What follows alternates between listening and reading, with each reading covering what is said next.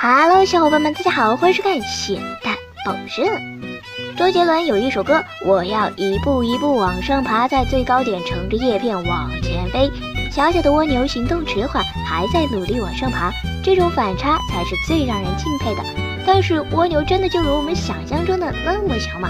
那么今天要介绍的蜗牛可不答应，它们最大能够长到二十厘米，比人的脸还要大。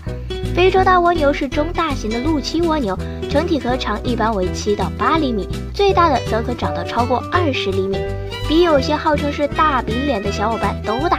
可你千万别看非洲大蜗牛外表可爱，这是一种很危险的生物。野生的非洲大蜗牛携带了大量的细菌，会导致结核病和脑膜炎等的疾病传播。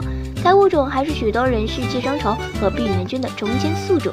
还不仅如此，非洲大蜗牛的食物很全。一切能够下肚的植物都会啃食，在饥饿的时候甚至会吃纸张和同伴的尸体。能够啃食和消化水泥，可危害五百多种作物。